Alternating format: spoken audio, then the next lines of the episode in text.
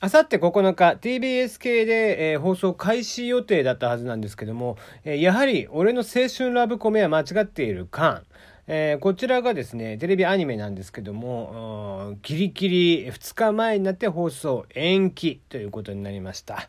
まあ、個人的にはずっと楽しみにしてたんですけどね、まあ仕方ないといえば仕方ない。まあ昨今もこう、ね、バイオレット・エヴァーガーデンの映画とかもね、せっかく1月から4月になってて、下にもかかわらずまたちょっと公開が延期になってしまって、えー、まあアニメだけじゃなくドラマなんかもね、どんどんどんどん延期になっている中です。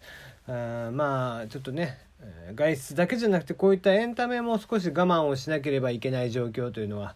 なかなかちょっと心苦しいところでありますけどもね、まあ、とにかく我慢しなきゃいけない。その中でまあ緊急事態宣言がつい先ほど出されましたけどもね。まあ、あの、とはいえ生活がね、えー、普段の生活がガラッと変わるとかではないですので、えー、今今で言うとね、それはまあ、なんだろう、半年前とかに比べたら今かなり制限をされている中ですけども、えー、昨日、今日とかと、えー、何が変わるかって言ったら、さほどそんなに変わらなかったりはしますんでね、みんな落ち着いて行動してもらえたらなと思っております。えー、テリーの山々すぎる部屋、テリーでございます。いかがお過ごしでしょうか？はい、えー、まあ、今日も京都でテレワーク、えー、誰と喋るでもなく夕方まで黙々と仕事をしておりましたが、相変わらず夕方になると声が出ないということで、えー、今日もね、えー、ちょっと張って喋っていかないとなかなかこれ、えー、聞こえづらかったりとかしますんでね、はい、えー、頑張って喋っていこうかななんて思っておりますが、えー、さて、まあ、そんな中ですね、あの、いろんな、まあ、えー、最近ね、テレワーク続きで、えー、まあ、ズームさんとかがね、すごくこう盛り上がっていたりとかします。で、えー、そんな中、えー、まあ、似たようなサービスがやっぱり別に Zoom だけじゃないんですけれども、あるんですね。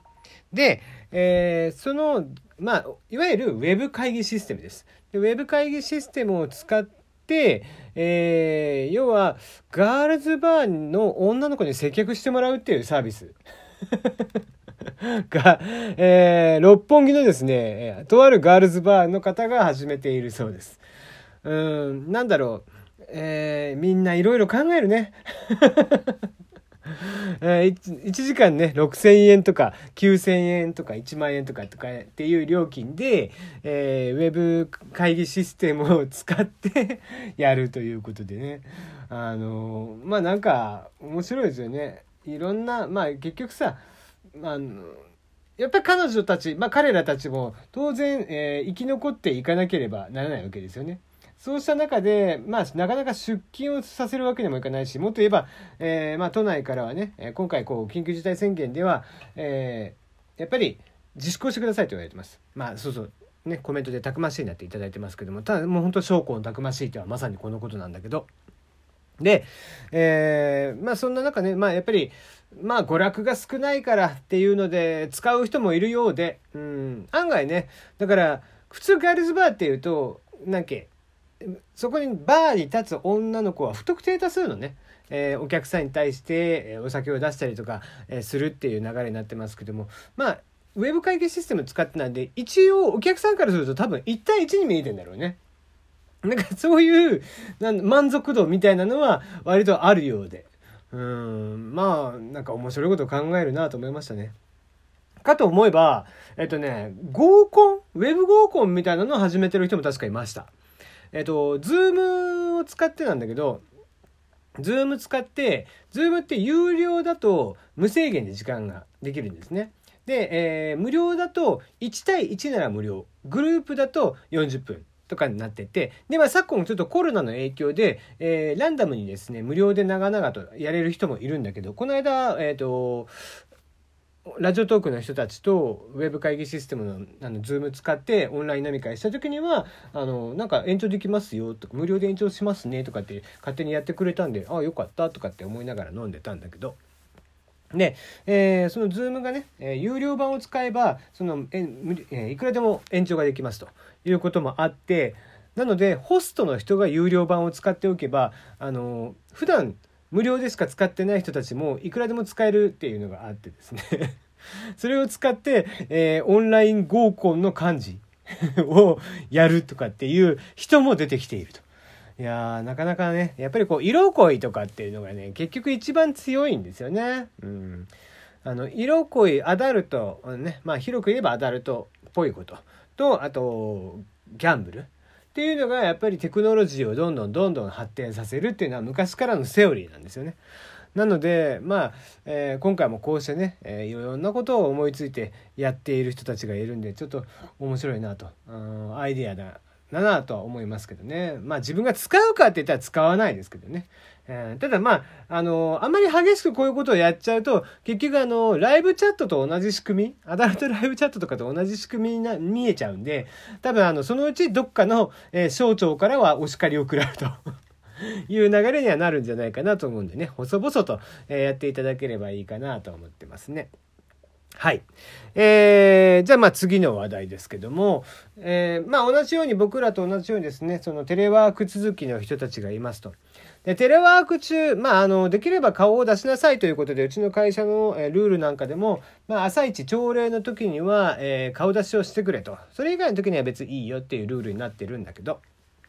そのね、えー、結構ね、やっぱりテレワークしながら、こう、パジャマでできれば 出たいとか、でもなんかね、えー、一応、まあ、カメラ映るから、まあ、結局、とりあえず着替えてるみたいな人たちがいて。で、まあ、そんな人たちのためにいろいろこう、なんだろう、えー、お化粧をして見えるような、えー、アドインといって機能追加であったりだとか 変装して見える機能追加であったりだとかっていうのもいろいろ Zoom の中には出てきてるんだけど、まあ、なかなかね、それまで入れるというとちょっと一苦労あるので、えー、だったらということで、手っ取り早く、えー、っていう方が多分多いんだろうね。えー、今、あちらこちらのですね、えっ、ー、と、EC サイトの服とかを作っている、服とかを販売している EC サイト。えー、そういったところでですね、やたらトップスだけが売れているという状況になってきているようです。えー、最近は、えー、下、ズボンとかね、えー、パンツとかは全然、え、スカートとかもしっかりですけども、え、そっちの比率より、え、ジャケットであったり、え、シャツであったりっていうのが、え、比率としてすごくオンラインの、え、販売では売れているということで、だからみんな考えること一緒なんだよね。やっぱりめんどくせえなって。だから多分ね、きっちりジャケットとかスーツとかっぽいことを着てさ、えネクタイとかまで締めて、えカメラ映ってるかもしれないけど、下はヒートテックタイツとか履いてるみたいなことが多々あるんだろうね、きっと。なんだったら、下全裸でもわかんないっていうね。そんな状況になっているので。まあ、なのでね、えー、まあ、極力ね、えー、仮に下とかを履き替えないでってしても、こう、そういった時にうっかりね、ちょっと、あ、飲み物取ってきますとか言って、いざパッて立ってしまったら下が映ってしまうなんてこともあるんでねあんまりズボラをするのもよろしくないのかなと せめてね、スウェットでもいいので、やっぱり上下、えー、着替えておく、え、ぐらいにしとかないと、やっぱり怖いっちゃ怖いよね。とは思っちゃったりしますけどもね。うんまあ、えー、僕もね、やっぱり面倒くさくて、えー、もう本当スウェット、下はね、ジャージーで、上はもうなんか、えー、ユニクロで買った、えー、モコモコのあったかいやつ を着てとかってしてるんで、大して人のことは言えないですけどもね。ただまあまあ、えー、やっぱり、えー、せっかくテレワークなんで、えー、気楽な格好でやりたいっていうのは本音ですよね。なんか会社によってはさ、テレワークなんだけど、スーツ、本当にさっき言った通り、スーツでカメラに映っとかなきゃいけないとか。っていうのもあったりとかするんだって。で、もっと激しいところになると、これ、テレワークの概念がもうなんか崩れそうなんだけど、会社に来てデスクトップを持って帰らなきゃいけないっていう会社もあるんで。もうそれ、なんなんみたいな。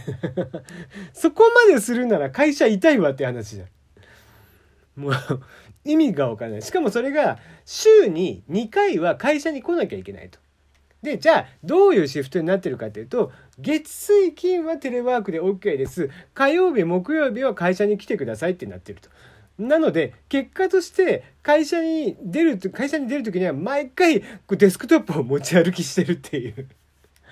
もう嘘のような話がある出てきてるみたいなんで、まあほんとね、古臭い経営者とかがね、いっぱいいますから、未だにこの体制、この状況にもなって何の体制も組んでない。え、ところもいっぱいあったりとかしますからね。もちろん販売業の人とかいろいろこうなかなか対応が難しいテレワークとかの対応が難しいところいっぱいありますけどもそんな中でもできる会社はやるべきだし、ね、それで、えー、止めたからって言ってまあなんだろうな12ヶ月で会社が潰れてしまうようなうん、まあ飲食店小売店なんかだったらそういうこともありえるだろうけどさ、うん、企業体として、えー、そこまでちょっとストックがないっていうのは果たしていかがなものなのかなとも思うし、うん、そういったところだから今後、うん、これがねまるまるこう収束をしていって、まあ、いつぐらいどれぐらいかかりますかね？半年なのか1年なのかちょっと分かりませんけどもこう収束をしていって、えー、でした時に全く今回のみたいな時にテレワークであったり時差出勤もさせてくれないとか、えー、まあね、休業とかにもできないとか全く本当に、えー、手つかずの状況の会社さんっていうのは多分人がいっぱい抜けちゃうしで転職企業とかね転職をする会社さんありますよね。えー、エージェントと呼ばれるとこですけどもああいったところでもちゃんとこういった時に対処ができる会社ですよっていうのは多分売っていくはずなんです。なので仮にね人事とかしているところもしくは、えー、古い経営者層とかっていうのは結構その辺りを意識してこれが収まった時のことも考えておかないとそこまで含めて今回対応しておかないとかなり痛い目を見るんじゃないかなって思ってますね。あ、えー、収録中でしたら静かに聞いていたいと思います。全然喋ってもらっていいですよ。そうなんです。収録中でございます。えー、残りは30秒ぐらいになりますけどもね。あのー、コメント拾いながらやっていきたいなと思ってるんで、全然全然喋ってもらって結構だったんですよ。はい。えー、なんだろうな、こう、ラジオトークってコメントがね、えー、なかったりとかするんで、え、どうしてもこう、単に配信っていう感じに聞こえちゃうんで、えー、今後はねこうツイキャスと一緒にコメントをやりながら、えー、やっていきたいなと思ってますんでまたよかったらタイミングが合えば来ていただければなと思っております、えー、ツイキャスの方にも、えー、ぜひお越しください。ラジオトークは一旦ここまでとします。ではまた明日。